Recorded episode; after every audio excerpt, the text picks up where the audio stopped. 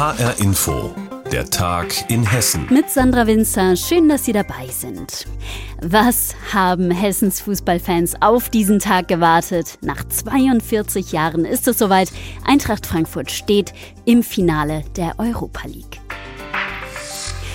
Über Donnerstagabend wird man in Frankfurt noch lange reden. Das Team von Trainer Glasner hat sich gegen West Ham United durchgesetzt und wie? Eine Stimmung im Frankfurter Stadion wie vielleicht noch nie. Ausgelassen wäre eine maßlose Untertreibung. Bei den Fans Erleichterung und Freude pur. Nach einer langen Partynacht herrscht auch jetzt vor dem Wochenende immer noch Freude und Aufbruchsstimmung nach Sevilla, denn dort findet das Finale statt. HR-Inforeporterin Susan Kades hat den Fußballabend für uns noch einmal zusammengefasst. Als Raphael Boré das Tor des Abends in der 26. Minute schießt, bebt das Stadion und die Fans flippen aus. Touré rechts draußen hat ein bisschen Platz, schickt einen Knauf in Richtung Grundlinie, der kann den Ball in die Mitte bringen. Boré! Tor! Tor! Tor! Ja! Ja! Ja! Führung für die Eintracht! Nach einer magischen Europapokalnacht hat Eintracht Frankfurt tatsächlich das Finale erreicht. Es ist vollbracht! Ja! Es ist vollbracht! Die weiße Wand rollt weiter durch Europa, rollt bis ins Finale nach Sevilla! Spieler, Trainer und hunderte weiß gekleideter Fans rannten auf den Platz.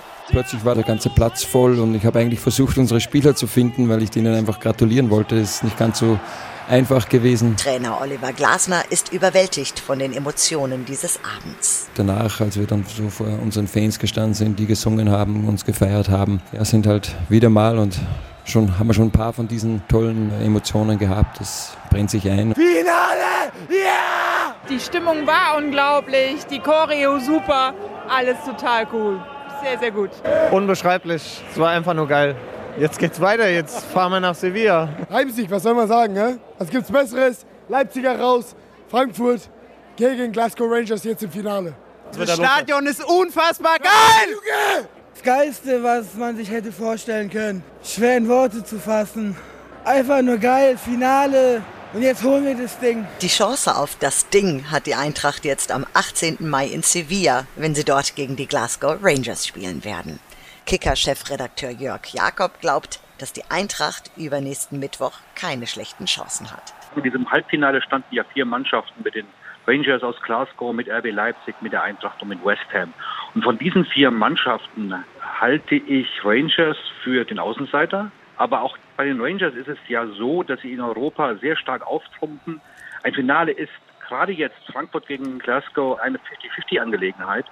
Aber nach dem, was die Eintracht bisher geboten hat, würde ich sagen, gute Chancen auf den Europa League-Sieg. Fest steht auf jeden Fall jetzt schon, dass es wohl wieder eine riesige Fanwanderung geben wird. Dieses Mal von Frankfurt nach Sevilla. Eintracht Frankfurt steht im Finale der Europa League. Alle Dämme sind gebrochen. Fans kümmern sich jetzt vor allem um Tickets für das Stadion in Sevilla am 18. Mai. Andernorts in Hessen reißen die Diskussionen nicht ab, und zwar zur Documenta 15. Einigen Künstlerinnen und Künstlern wird Antisemitismus vorgeworfen, unter anderem vom Zentralrat der Juden. Es gab also Gesprächsbedarf. We need to talk. Unter diesem Titel sollte öffentlich diskutiert werden. Diesen Sonntag sollte es losgehen. Aber wieder hat es Kritik gegeben. Die dreiteilige Reihe wird erstmal nicht stattfinden. Zu Recht. Juliane Ort fasst die unterschiedlichen Meinungen zum Thema zusammen. Es wird viel diskutiert über die Dokumenta in diesen Tagen, aber eben nicht auf dem geplanten Diskussionsforum. Wobei Dokumenta-Geschäftsführerin Sabine Schurmann betont, die Gesprächsreihe ist nicht abgesagt. Wir haben sie zunächst verschoben und zwar haben wir sie deswegen verschoben, weil ja doch deutlich wird, dass diese Art diffusen Vorwürfe, die im Raum stehen, sich ohne konkrete Basis ganz offensichtlich nicht ausräumen lassen. Bei den Vorwürfen geht es um Antisemitismus. Teile des indonesischen Kollektivs Ruan Grupa, die die Dokumenta künstlerisch verantworten, und einzelne Künstlergruppen, die sie eingeladen haben, sollen das Existenzrecht Israels in Frage stellen beziehungsweise mit Gruppen und Personen sympathisieren, die das tun. Darüber wäre zu reden gewesen. Aber die Diskussionsreihe hatte sich neben Antisemitismus auch Rassismus und Islamfeindlichkeit vorgenommen, was wiederum Kritiker auf den Plan rief. An den Themen will Documenta-Geschäftsleiterin Sabine Schurmann aber festhalten und fühlt sich zu Unrecht kritisiert. Diese Konzeption möchten wir im Prinzip auch beibehalten und ganz ehrlich sehen wir auch keine Unausgewogenheit auf diesem Podium. Das war nämlich ein weiterer Kritikpunkt vorgebracht vom Zentralrat der Juden in einem Brandbrief an Kulturstaatsministerin Claudia Roth. Die Zusammensetzung des Podiums habe eine antisemitische Schlagseite. Meron Mendel, Direktor der Frankfurter Bildungsstätte Anne Frank, wäre Teil dieses Podiums gewesen. Und in diesem Punkt kann er die Kritik des Zentralrats nachvollziehen. Die Mehrzahl der eingeladenen Diskutanten vertrete eine israelkritische Position. Gerade sozusagen die israelische äh, Sprecherinnen und Sprecher sind äh, diejenigen, die, die ausgesucht wurde aus der äh, israelkritischen Perspektive. Und das hat da immer so eine, eine gewisse Nachgeschmack, wenn man Israelis, vor allem Israelis einlädt, die eine anti-israelische Position einnehmen. Und Meron Mendel kritisiert noch einen weiteren Punkt. Es habe bis kurz vor dem geplanten Start der Diskussionsreihe noch keine Absprache mit den Referenten gegeben. Das habe ihn gewundert. Gerade solche Themen, die nicht so einfach sind, die auch kontrovers sind, die eine politische Brisanz haben, müssen gut vorbereitet sein, bevor man äh, vor Publikum und noch digital auch spricht. Aber für den grundsätzlichen Vorwurf, auf der Dokumenta würden antisemitische Positionen vertreten, sieht Meron Mendel bisher keine Anzeichen. Dazu müsste man die Kunstwerke erstmal sehen. Das ist auch der Plan der Dokumentarleitung. Jede und jeder soll sich sein eigenes Bild machen, ob die Dokumenta Antisemitismus eine Bühne bietet. Und ähm, ich glaube, dass diese Dokumenta an dieser Stelle dann auch positiv für sich sprechen wird, wenn sie dann stattfindet. Am 18. Juni geht es los. Und Meron Mendel wird auf jeden Fall zur Dokumenta reisen, wie alle fünf Jahre. Und dann würde er dort auch gerne diskutieren. Diskussion um die Documenta 15. Juliane Ort hat die unterschiedlichen Positionen zusammengefasst. Vielen Dank. Wer sich dieser Tage von hinten dem Staatstheater Darmstadt nähert, der kann unter Umständen einen Blick ins kleine Haus werfen. In einigen Metern Höhe umrahmt von einem Baugerüst ist nämlich ein Loch in der Fassade. Die Umbauarbeiten bzw. momentan eher noch Abrissarbeiten, die laufen. Das Staatstheater aber, das schaut nach vorn auf die neue Spielzeit und unsere Darmstadt-Reporterin Petra Demand, die weiß, was die Besuchenden erwartet. Stell dir vor, das ist die große Überschrift, unter der die Spielzeit 2022-2023 steht. Stell dir vor, es dürften endlich wieder alle Plätze besetzt werden, aber eine Spielstätte fällt komplett aus. Das könnte sich dahinter verbergen, denn mit dem kleinen Haus, das momentan nur noch ein Rohbau ist, fällt eine wichtige Spielstätte weg. Also geht das Staatstheater viel nach draußen in die Stadt, zum Beispiel für das Barockfest, das nächstes Jahr im Juni geplant ist. Dass Darmstadt nicht nur für neue Musik Avantgarde berühmt ist, sondern auch für Barockmusik, das musste Generaldirektor Daniel Cohn tatsächlich erst lernen, hat er zugegeben. Der erste Landgraf, der Ludwig I. hier in Darmstadt, hat hier versammelt ganz gute Orchester. Das war die Grossoper des unseres heutiges Theater und hat er sehr, sehr gute Komponist hier in Darmstadt gebracht haben wir gedacht, okay, dann machen wir eine schöne Konzert mit Darmstädter Barock. Und da haben wir so viele gute Material gefunden auf der Staatsbibliothek mit Manuskripten, Handschriften von, von Telemann, von Vivaldi, von Graupner, von Heiße, von alle.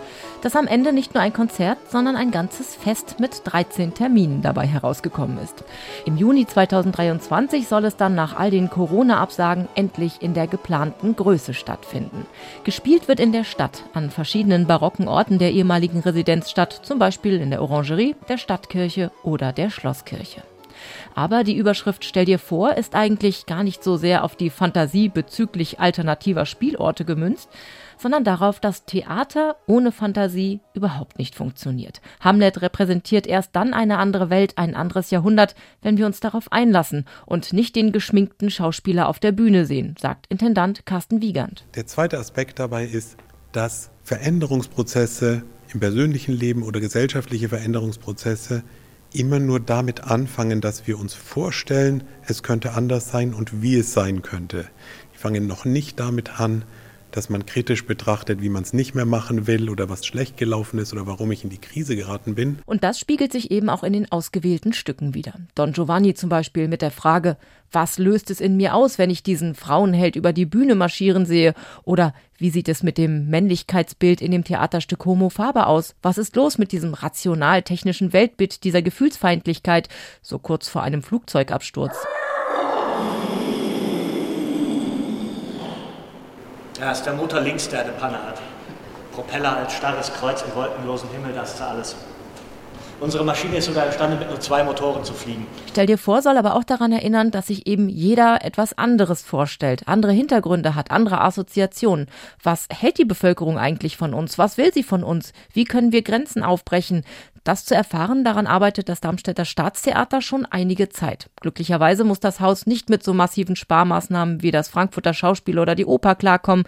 Die Finanzen sind stabil und so können auch laufende Projekte weitergehen. Erkundungsreisen in die Stadt im Rahmen von Auftritt Enter Darmstadt wo wir nach Geschichten suchen, die es in der Stadt gibt, die wir gar nicht kennen, wo das Theater sich als Plattform versteht für, für eine diverse Welt, in der nicht alles aus unserer Perspektive gesehen ist. Ein guter Grund zusammenzukommen ist vielleicht auch das Jubiläum im Oktober. Dann wird das Gebäude des Darmstädter Staatstheaters nämlich 50 Jahre alt. Gefeiert wird mit einer großen Theatergala und einem Tag der offenen Tür am 2. Oktober. Was erwartet uns in der neuen Spielzeit am Staatstheater Darmstadt? Petra Demand hat es zusammengefasst. Und jetzt kommen wir zu einem landwirtschaftlichen Kleinod mitten in der Großstadt, auch in Darmstadt. Das Hofgut Oberfeld nämlich, das ist nicht nur bekannt dafür, Kindern zu erklären, wie Brot und Ei auf den Teller kommen oder wie umweltfreundlicher Ackerbau aussieht. Seit 2010 ist das Programm Saisongärtnerinnen und Gärtnern ein Stück Fläche zu überlassen. Die Saison ist jetzt offiziell gestartet und HR-Inforeporterin Stefanie Hofmann war dabei. Auf einer großen Ackerfläche am Rand von Darmstadt sieht man die ersten Pflänzchen aus dem Boden schießen und die Obstbäume rund um die Beete bekommen kleine grüne Blätter.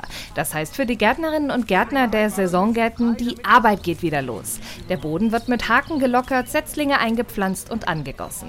Jedes Jahr verpachtet das ansässige Hofgut Oberfeld rund 500 Parzellen mit Ackerfläche an Hobbygärtnerinnen und Gärtner, damit diese hier ihr eigenes Obst oder Gemüse anbauen können. Und das schon seit 13 Jahren, erklärt André Vial vom Hofgut Oberfeld. Wir haben ja Ackerflächen, wo Menschen ein kleines Stück Acker buchen können, was wir schon im Vorfeld bestellen mit Gemüsepflanzen, schon äh, Sachen aussäen und vorbereiten und dann kann hier quasi ab Anfang Mai in der Regel direkt gegärtnert werden. Wir haben dann Wasserversorgung auf den Flächen, dann ist es wie ein kleiner Garten, den hier jeder selber haben kann und dann über eine Saison bewirtschaftet und dann geht es jedes Jahr wieder von vorne los. Eine, die schon seit Anfang an dabei ist, ist Marianne Kissel-Lesser. Sie hat eine Parzelle von rund 60 Quadratmetern gepachtet und baut darauf alles an, von Zucchini über Tomaten bis hin zu Mangold. Weil ich gerne biologisches Gemüse esse, weil mir das Spaß macht, im Freien zu arbeiten und selbst Gemüse zu ernten. Das Geniale ist an den Saisongärten, dass das auch biologisch dynamisch angelegt wird und das Hofgut sorgt dafür, dass die Bodengesundheit gut ist und dann gibt es zum Beispiel Möhren und Zwiebeln, die halten dann bestimmte Schädlinge ab und dieses ganze Konzeptionelle ist unheimlich gut, also auch weil es damit enthalten ist. Sein Gemüse selbst anzubauen, ob im Garten, auf dem Balkon oder in einem Schrebergarten, ist ein absoluter Trend der letzten Jahre. Mittlerweile sind rund 2000 Gärtnerinnen und Gärtner jedes Jahr auf dem Hofgut Oberfeld eingebunden. Ein riesiger Trend, sagt André Vial. Also ich denke größtenteils ist es wirklich die Lokalität, dass man es wirklich direkt vor Ort äh, anbaut und einfach das Gefühl, wenn man Sachen, die man selber angebaut hat, selber erntet. So bin ich auch letztlich ein Stück weit in der Landwirtschaft gelandet. Das ist einfach unglaublich erfüllend und befriedigend, zu wissen, wo es herkommt und das selber angebaut zu haben. Das Schönste an den Saisongärten, da sind sich alle einig, ist die Gemeinschaft. Erfahrene Gärtner unterstützen die Neuen, man tauscht Tipps aus, trifft sich an der Wasserstelle und wenn am Ende jemand zu viele Zucchini oder Bohnen hat, wird natürlich geteilt. Saisoneröffnung für Hessens Gartenfreunde in Darmstadt. Stefanie Hofmann war dort. Und das war der Tag in Hessen mit Sandra Winzer zum Wochenende. Die Sendung finden Sie wie immer zum Nachhören auf hrinforadio.de und auf hessenschau.de. Ich wünsche Ihnen ein wunderbares Wochenende.